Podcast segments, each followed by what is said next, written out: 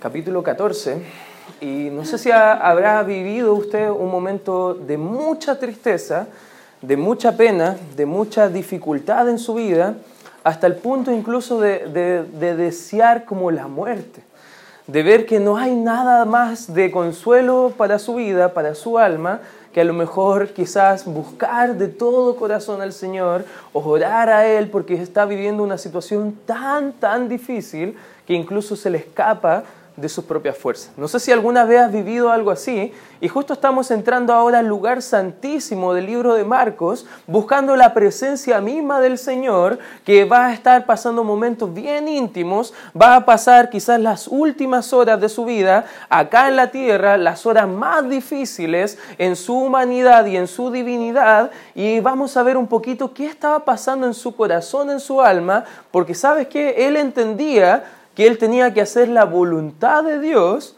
pero él entendía que esa voluntad le iba a provocar mucho dolor, mucho sufrimiento, al punto de estar quebrantado. Ya ha salido Judas a poder buscar las personas que le iban a entregar. Pedro, en el contexto lo que hemos estado estudiando anteriormente, él estaba diciendo, Señor, si fuera eh, necesario para mí morir contigo, lo voy a hacer.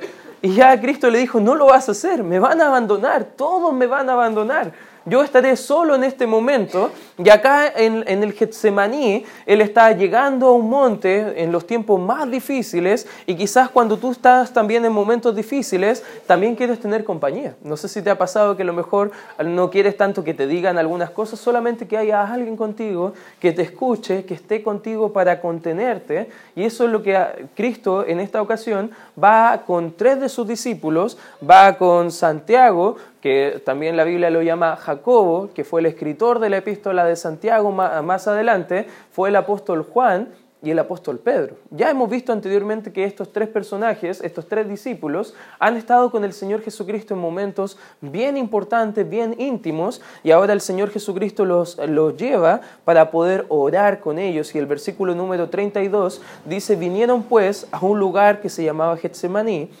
y dijo a sus discípulos, sentaos aquí, entre tanto que llora. Imagínate el cuadro. Está bien atormentado el Señor. Está bien triste. Sabe que son las últimas horas de su vida.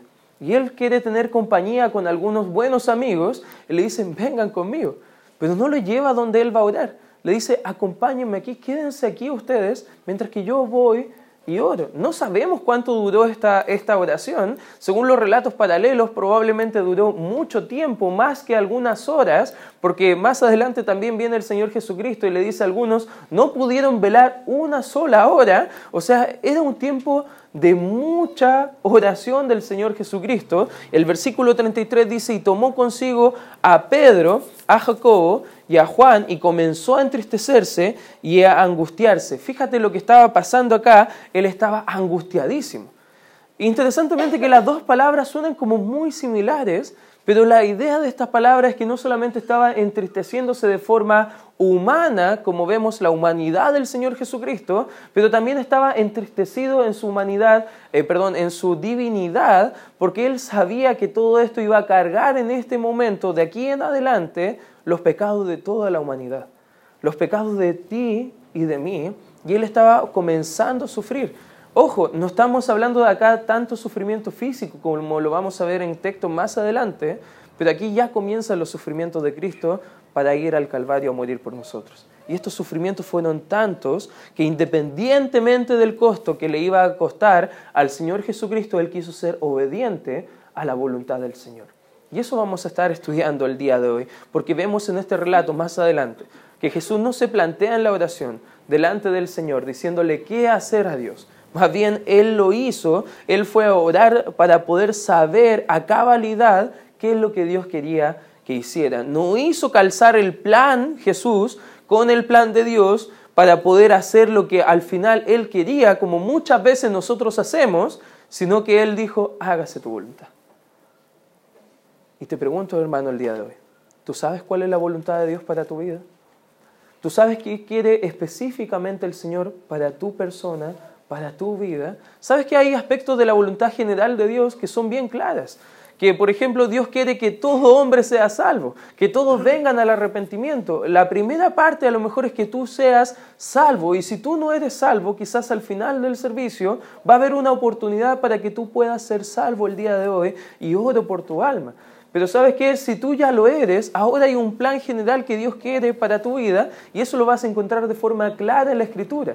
Pero sabes que a veces la voluntad específica del Señor no va a estar tan clara a veces en la Escritura, pero sí debemos buscarla. Debemos buscar hacer la voluntad del Señor. Y de eso vamos a hablar el día de hoy. ¿Cómo podemos hacer la voluntad del Señor. ¿Qué quiere Dios que sepamos acerca de su voluntad? En primer lugar, hermano, antes que entremos de lleno al pasaje, quiero que entiendas que la voluntad del Señor a veces será difícil. La voluntad del Señor a veces es bien complicada, hermano. Va a requerir sacrificio, va a requerir esfuerzo de tu parte, va a requerir hacer las cosas a veces, aunque no las quieras hacer, va a requerir que tú las hagas de todas formas. Algunos creen que la voluntad de Dios es solamente que Dios venga a tu vida y haga algo bonito, te traiga prosperidad, que todo te vaya bien, que tu trabajo te van a ascender, que no vas a sufrir enfermedades y muchas cosas que el mundo enseña, pero que la Biblia no lo hace. La voluntad del Señor no es así, hermano. La voluntad de Dios a veces es totalmente diferente. En Juan 16, 33 dice que en el mundo vamos a tener aflicción. Pero queremos confiar porque Cristo ha vencido el mundo, hermano. ¿Sabes qué? Viviendo en la voluntad del Señor podemos tener regocijo y consuelo a nuestras almas. A veces la voluntad de Dios es el sufrimiento. Y aquí vemos a estos tres varones. Eh, tenemos a, Pedro, tenemos a Juan, tenemos a Jacobo, Santiago, que estaban acompañando al Señor Jesucristo en medio de este sufrimiento.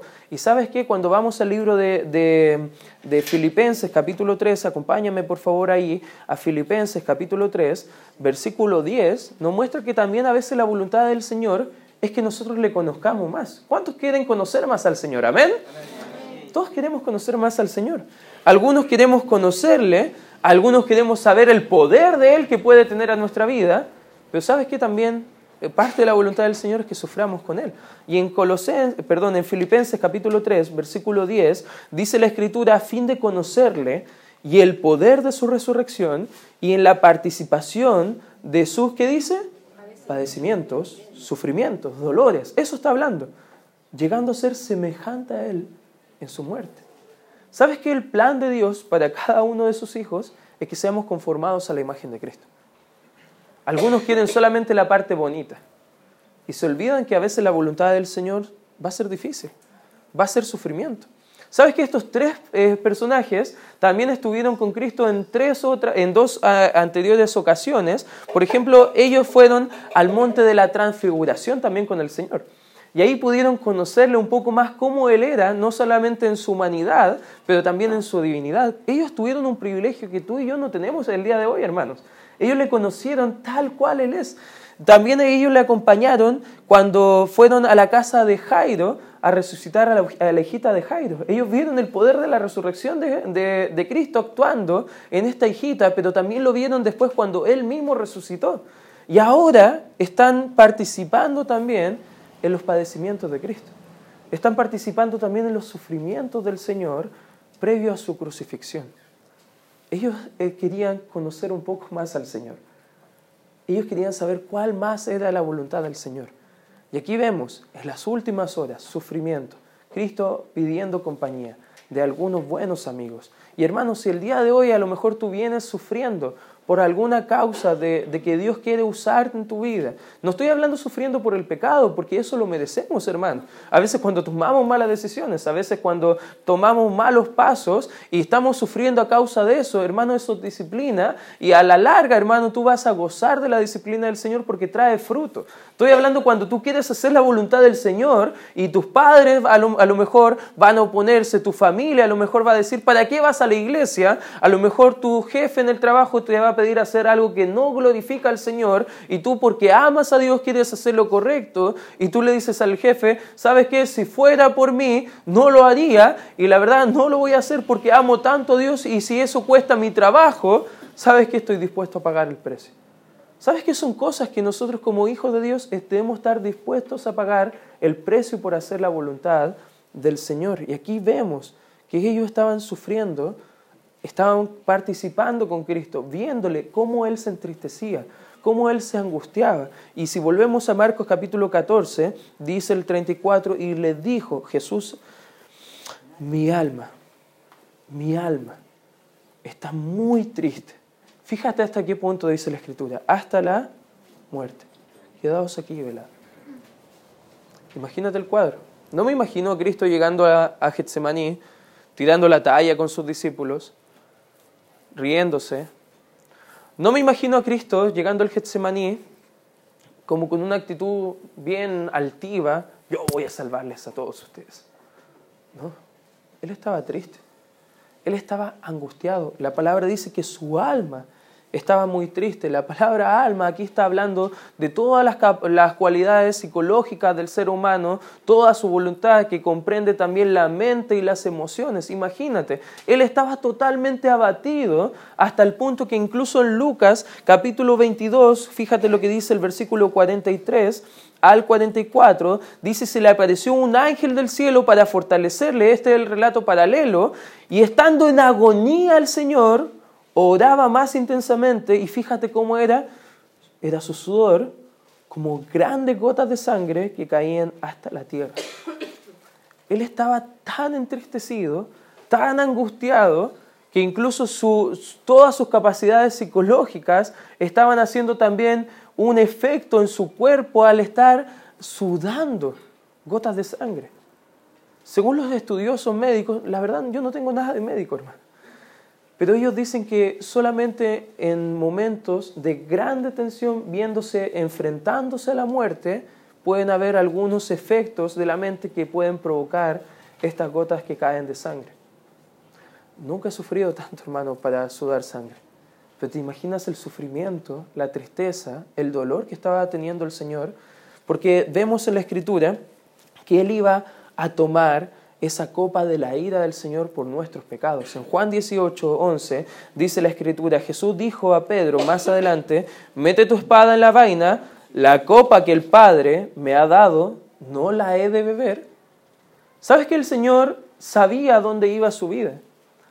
Más adelante vamos a ver que quizás podemos malinterpretar el texto eh, pensando que Dios estaba diciendo, Jesús le estaba diciendo a Dios que no le dejara sufrir, no, lo que estaba diciendo el Señor, no quiero que muera ahora producto de este, de este sufrimiento que estoy comenzando a sentir de forma espiritual, de forma emocional. Mi alma está batida, mi espíritu está quebrantado, mi cuerpo no lo está resistiendo.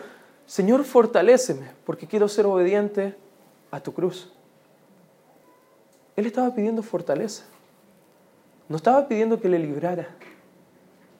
Y lo vamos a ver un poquito más adelante cómo el Señor estaba buscando ser obediente al Señor. En Marcos 15, 34 nos enseña más adelante la escritura y a la hora novena Jesús clamó a gran voz diciendo Eloi, Eloi, lava sabactani, que traducido es Dios mío, Dios mío, ¿por qué me has desamparado? ¿Sabes que en el momento del Getsemaní era tanta la tristeza y angustia del Señor porque Él estaba experimentando el infierno mismo, viendo la ira del Señor, que era meritoria para cada uno de nosotros los pecadores. Él estaba angustiado, entendiendo la ira del Señor. Algunos dicen, sí, Dios es un Dios de amor, no puede ser un Dios de ira. Hermano, las dos verdades son verdad. No podemos entender el amor de Dios de forma real sin entender primeramente la ira de Dios que viene producto de nuestro pecado. Y eso es lo que estaba mostrando Cristo. Por amor a Dios, quería hacer su voluntad y Él estaba dispuesto a sufrir eso por nosotros, hermano. ¿Te das cuenta que la voluntad del Señor a veces requiere sufrir? Y aquí vemos Cristo dispuesto a sufrir la voluntad del Señor. Vemos en el libro de Hebreos que Él fue a la cruz con el gozo. Ojo, eso nos ayuda a entender que nosotros podemos tener gozo en medio de la dificultad gozo en medio del problema. El gozo no es felicidad, hermano. No es que cuando usted se esté muriendo un familiar, usted esté muerto de la risa. No, no estoy hablando de eso. El gozo es un estado de completa paz calma, entendiendo que estamos viviendo la voluntad del Señor y Dios nos da esa paz que sobrepasa todo entendimiento, que guarda nuestros corazones y nuestros pensamientos en Cristo Jesús. Y eso solamente lo puede dar el Señor. Él estaba con el gozo puesto delante, yendo a la cruz, a sufrir por ti y por mí, porque Él entendía la voluntad del Señor. Él entendía que todos esos sufrimientos que iba a vivir de forma física, de forma, eh, de forma emocional, de forma espiritual, iban a ser producto de lo que Dios le iba a honrar. En Hebreos capítulo 5, acompáñame por favor, versículo 7 al versículo 9, hablando de este mismo hecho, el escritor de Hebreos más adelante escribe y dice, y Cristo en los días de su carne, ofreciendo ruegos y súplicas con gran clamor y lágrimas al que le podía librar de la muerte, fíjate, Dios respondió su oración y dice, y fue oído a causa de su temor reverente. Por eso entendemos que no estaba orando acá el Señor diciendo, eh, no quiero morir en la cruz. No, estaba pidiendo fortaleza para así hacerlo, hermano. Estaba pidiendo fortaleza para no morir en ese momento de forma física y poder llegar al fin del plan de Dios con toda la integridad para poder morir por nosotros, hermano. Más adelante en el versículo 8 dice, y aunque era hijo, por lo que padeció aprendió la obediencia. Y habiendo sido perfeccionado, dice el 9, vino a ser el autor de eterna salvación para, los que para todos los que le obedecen. ¿Sabes que por la obediencia de Cristo tú y yo tenemos salvación?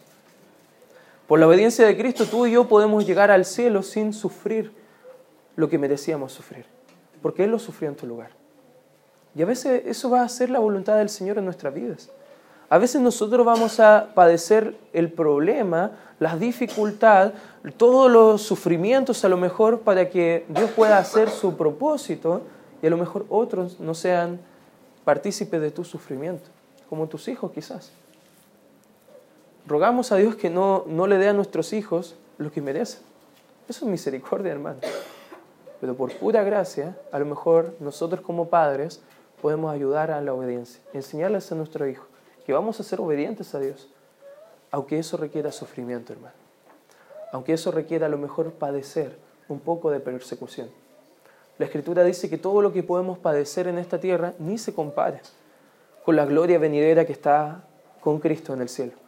¿Sabes qué? Esta leve tribulación, como dice Pedro, es momentánea. Es por un tiempo. No todos los creyentes sufren toda su vida. Por eso en el principio puse que la voluntad del Señor a veces, ojo, escucha bien, a veces, no habla que siempre, sino que a veces padeceremos algún poco de problema. Pero hermano, ¿y el resto de todas las bendiciones del Señor? ¿Y el resto de todo lo que Dios te está dando? Sabes que a veces nosotros miramos el vaso medio vacío porque sufrimos un poquito, pero no agradecemos al Señor por todo lo que nos ha dado que ni merecíamos, como la salvación. Pero eso es parte de la voluntad del Señor. Que nosotros aprendamos a que a pesar de la prueba podamos seguir siendo obedientes al Señor. ¿Qué otro aspecto vemos en este relato de la voluntad del Señor? En segundo lugar, hermanos, vemos que la voluntad del Señor no siempre la entenderás no siempre la vas a entender de forma inmediata. Según lo que dicen algunos escritores, Cristo sabía, porque ya lo había profetizado anteriormente, que Él iba a ir a la cruz, que iba a sufrir, que iba a resucitar al tercer día, pero acá en el Getsemaní está entendiendo el plan completo del Señor cuando estaba orando. Y por eso al entender todo estaba tan entristecido porque va una y otra y otra vez a orar. Tres veces fue a orar según lo que vemos en el relato. Fíjate lo que sigue diciendo el versículo número 35 al 38. Dice la escritura, yéndose un poco delante, se postró en tierra y oró que si fuese posible pasare de él aquella hora. No está diciendo que no quería estar ahí. Estaba diciendo, Señor, que sea rapidito esto que por favor llegue pronto el tiempo donde yo voy a ir a la cruz. Porque toda esta carga emocional para mí es tanto mi humanidad que probablemente mi cuerpo físico no podrá resistir. Está pidiendo al Señor fortaleza, tiempo para que pase rápido, para que vaya pronto a la cruz. Eso está pidiendo el Señor acá, el versículo 36, y decía, Abba, Abba Padre, todas las cosas son posibles para ti.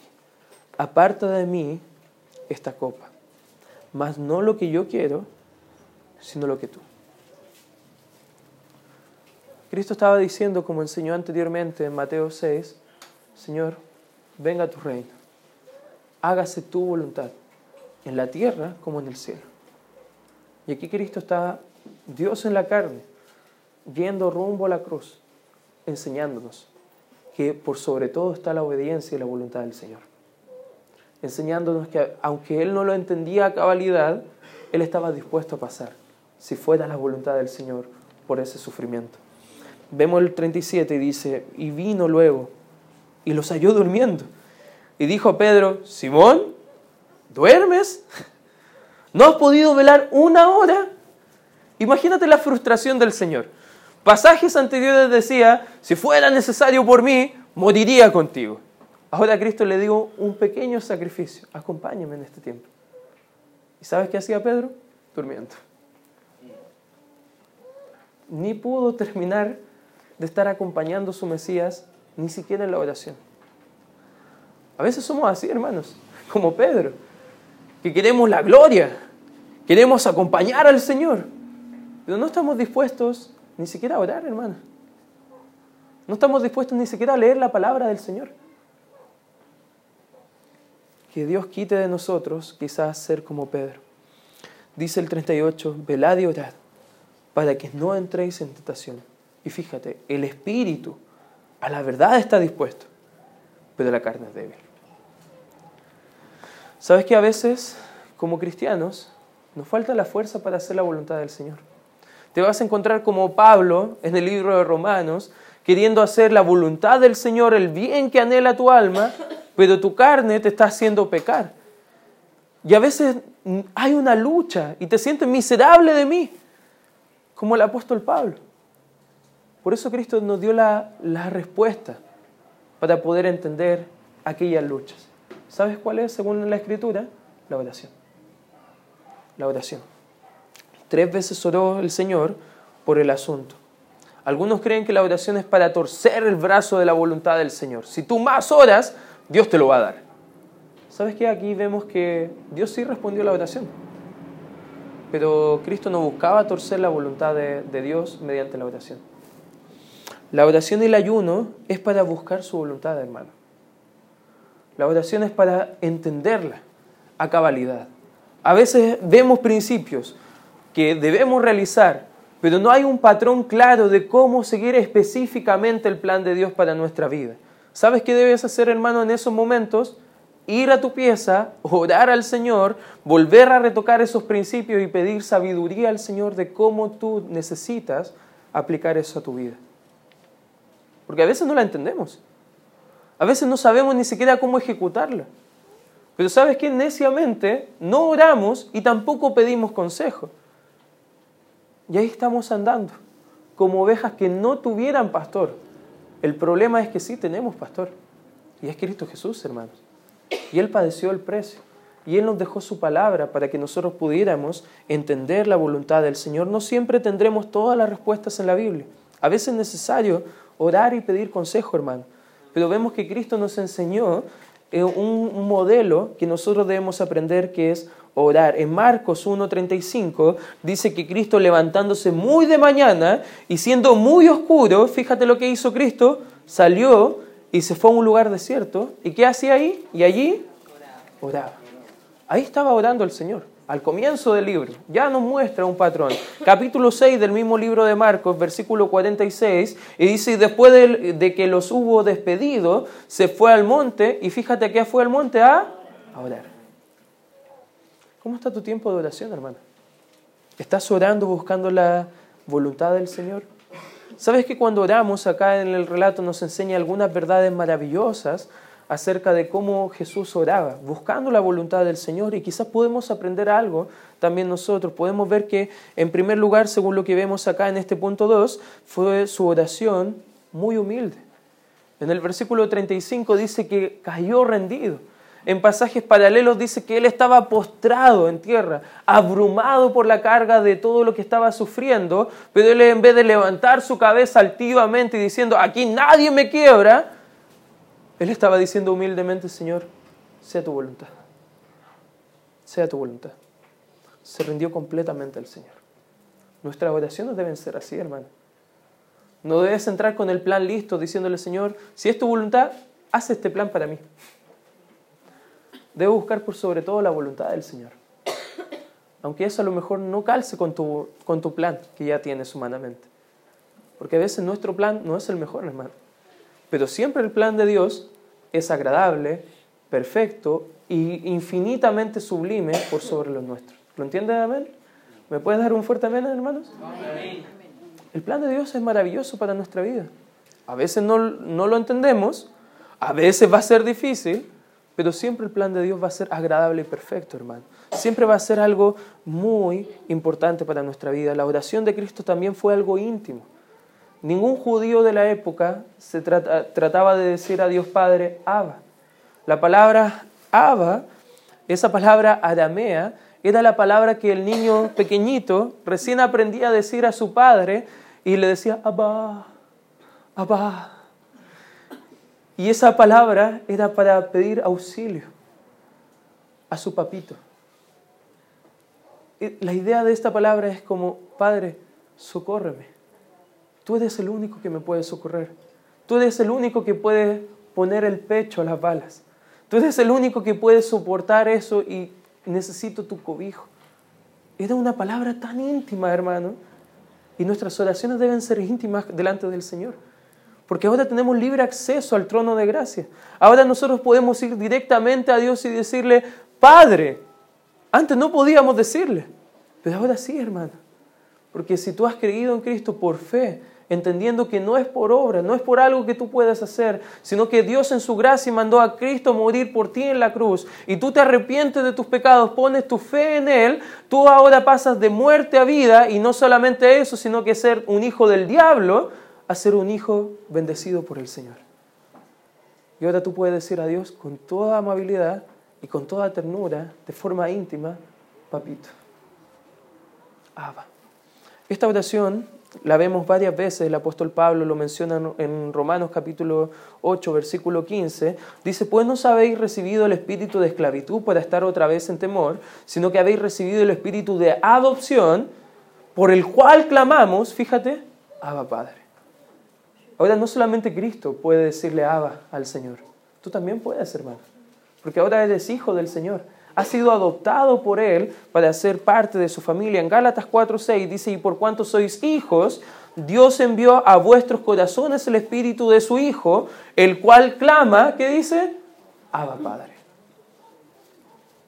Podemos tener oraciones íntimas con el Señor. Y eso es lo que Dios quiere cuando pasamos dificultades, que vamos a Él. Y no haciendo palabras y articulando elocuentemente algunas frases, algunos creen que la oración tiene alguna fórmula mágica. No, hermano, orar es conversar con el Señor. Es derramar nuestra alma, nuestro corazón a Él y decirle específicamente qué queremos de Él. Decirle, Señor, si es tu voluntad, por favor, muéstramelo. Hablar con Él. Tu hijo no viene diciéndote, excelentísimo Padre, amadísima Madre. Si fuera por ti, por favor, concédeme el don de poder salir a jugar con mis amigos. Ellos no hablan así. Ellos vienen muy íntimamente y te dicen, papi, ¿puedo ir? ¿Puedo ir a jugar? Así deben ser nuestras oraciones, hermano. Humildes, íntimas. También vemos en el relato que también su oración fue buscando ser obedientes. La oración no es para escaparnos de la obediencia, hermano. La oración es para ser obedientes al Señor. Dios no le libró del sufrimiento, pero le dio victoria sobre el sufrimiento, hermano. Nuestras oraciones no deben ser, Señor, quita de mí este problema. Nuestras oraciones deben ser, Señor, ayúdame a ser obediente a pesar de este problema. Fortaléceme, Señor, como Cristo estaba orando en el Getsemaní. Y Dios sabe qué hizo, le fortaleció. Si nosotros oramos de esa forma, Dios nos va a fortalecer. En la palabra de Dios en Lucas capítulo 2, versículo 49 dice entonces, Él les dijo, ¿por qué me turbáis? ¿No sabíais que en los negocios de mi Padre me es necesario estar? Aquí vemos a Cristo a los 12 años, entendiendo cuál era lo más importante para su vida. Se pierde tres días, no sé qué padre se, se le pierde el hijo tres días, pero estaba Cristo ahí en la sinagoga, hablando, de la palabra del Señor. Los más doctos de aquella época estaban atónitos viendo la sabiduría de Cristo. Y cuando por fin le encuentran sus padres, como que Cristo se enoja y dice, oye, ¿no te das cuenta que estoy en la voluntad misma del Señor? ¿Por qué se aproleman? ¿Sabes que a veces como padres debemos aprender un poco, no ser como eh, José y María, que nos turbamos porque a lo mejor nuestros hijos sí están haciendo la voluntad del Señor? Debemos alegrarnos porque nuestro hijo hace la voluntad del Señor. Amén, hermanos. Debemos buscar que ellas lo hagan también. Y nuestras oraciones deben ser de la misma forma. En Juan capítulo 4, versículo 34, dice Jesús le dijo, mi comida es que haga la voluntad del que me envió y que cabe su obra. Cristo veía la voluntad del Señor más importante que incluso comer. Me ha pasado que a veces por mi estómago digo, no, voy a comer primero y después voy a leer la Biblia o después voy a orar. Pero Cristo me da una bofetada acá con este pasaje porque Él dice, mi comida es hacer la voluntad del que me envió. ¿Cuántas cosas postergan la obediencia nuestra hacia el Señor, hermano? Pero aquí vemos una oración buscando obedecer al Señor. Alguien dijo, obedece al Señor y deja a Él todas las consecuencias. ¿Sabes por qué? Porque las consecuencias van a ser para nuestro bien. A veces las consecuencias no van a ser lo que nosotros esperamos, pero siempre va a ser para nuestro bien. Y debes orar de la misma forma, Señor, ayúdame a ser obediente a ti. En cuarto lugar, vemos la oración en este pasaje como una urgencia. Dice en la escritura ahí en Marcos 14, velar, velad, perdón, y orad. Lo que significa estar atentos, despiertos, porque viene un enemigo, viene a destruir nuestra vida, viene a destruir nuestra familia. La carne es débil, hermano. El espíritu puede estar dispuesto. Tenemos un adversario, el diablo, que quiere, como león rugiente, devorarnos, hermano. Por ende, la oración debe ser un sentido de urgencia para el cristiano. Nehemías 4.9 nos enseña que entonces oramos a nuestro Dios, hablando Nehemías, y por causa de ellos, de los que le estaban oprimiendo, pusimos guarda contra ellos de día y de noche. ¿Sabes qué? El cuadro es, venían los enemigos a pelear, pero Nehemías dijo, en vez de tomar la espada al tiro, vamos a orar. Y luego vamos a tomar todo y vamos a estar alerta día y noche, orando al Señor, vigilando, velando. El libro de Marcos capítulo 13, versículo 33 dice, mirad, velad y orad, porque no sabéis cuándo será el tiempo. Hablando de su segunda venida. Hermano, ¿qué nos va a pelear haciendo el Señor cuando Él venga? ¿Su voluntad o nuestra voluntad? ¿Sabes qué? La oración te va a ayudar te va a preparar para eso. En Efesios 6, 18 dice, orando en todo tiempo con acción de gracias y súplicas en el Espíritu, velando en ello con toda perseverancia y súplica por todos los santos. Fíjate el comienzo de este pasaje, orando en todo tiempo, hermano. Un sentido de urgencia, un sentido de velar orando. Colosenses 4.2 dice, perseverad en la oración, velando en ella con acción de gracias. No me imagino a Cristo acá orando en el Getsemaní, mal agradecido. Vemos a Cristo acá derramando todo su, su alma, diciéndole al Señor, gracias, porque me estás permitiendo a mí hacer tu voluntad. Su oración era así, hermano. ¿Cómo son nuestras oraciones? En tercer y último lugar, y con esto acabo, hermano, la voluntad del Señor requiere fe requerirá fe. Vemos en el libro de Hebreos capítulo 11, versículo 6, que sin fe es imposible agradar a Dios. Y cuando hacemos la voluntad del Señor, buscamos agradarle a Él y no a nosotros mismos, hermano. La fe es lo que hizo a Cristo poder agradar a Dios el Padre. En el versículo, si volvemos a Marcos 14, versículo 39, otra vez fue oró diciendo las mismas palabras, y al volver otra vez, dice el 40, los halló durmiendo, porque los ojos de ellos estaban cargados de sueño y no sabían qué responder. Vino la tercera vez y les dijo, dormid ya, descansad, basta, la hora ha venido, he aquí el Hijo del Hombre es entregado en manos de los pecadores, levantaos, vamos, he aquí, se acerca el que me entrega. Se acercaba Judas, imagínate ahí, estaba sufriendo, estaba atormentado, sabía que la hora había llegado, pero con todo el valor y la fe vamos, vamos adelante. Nos enseña muchísimo este texto acerca de cómo debemos vivir nuestra fe cristiana, hermano. A veces al más mínimo problema nos alejamos de la comunión. Está lloviendo, oh, esto debe ser señal que Dios no quiere que vaya a la iglesia. Bueno, ¿qué va a pasar cuando te enfermes? Va a desaparecer un año quizás. Hermano, el sufrimiento a veces es parte de la voluntad del Señor. Y debemos permanecer fieles al Señor, velando, orando, buscando cómo obedecerle a Él. La voluntad de Dios a veces va a ser difícil, pero a veces va a requerir mucho valor, a veces no la vamos a entender, pero siempre, hermano, siempre es maravillosa la voluntad del Señor. Amén. Romanos 12.2 dice, no conforméis a este siglo, sino transformados por medio de la renovación de vuestro entendimiento, para que comprobéis, hermano. ¿Quieres comprobar cuál es la voluntad del Señor? Fíjate, para que comprobéis cuál sea la buena voluntad del Señor. Y fíjate cómo es la buena voluntad del Señor, agradable y perfecta. Vivir la voluntad del Señor, hermano, déjame decirte algo, te va a agradar. Te va a gustar. No hay lugar más seguro que estar en el centro mismo de la voluntad del Señor. No seas como Jonás, arrancándote. Más bien busca estar ahí mismo. A pesar del sufrimiento. A pesar de que a veces no lo entiendas. Pide fe al Señor. Pide valor. A veces va a requerir dar pasos por fe. Damos pasos por fe. ¿Qué es fe, hermano? Es confianza absoluta en el Señor. Esa fe la damos dando pasos confiando que Dios va a bendecir esos pasos. Fe es confianza plena y perfecta en el Señor. Requerimos fe para hacer la voluntad del Señor. ¿Qué tan dispuestos estamos de hacer la voluntad del Señor, hermanos, en esta hora?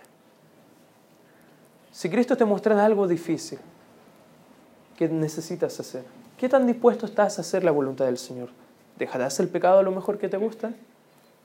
¿Seguirás el plan que Él tiene para ti a pesar de que no te va a ser tan fácil, ¿qué sacrificarías por ser obediente a Él, hermano?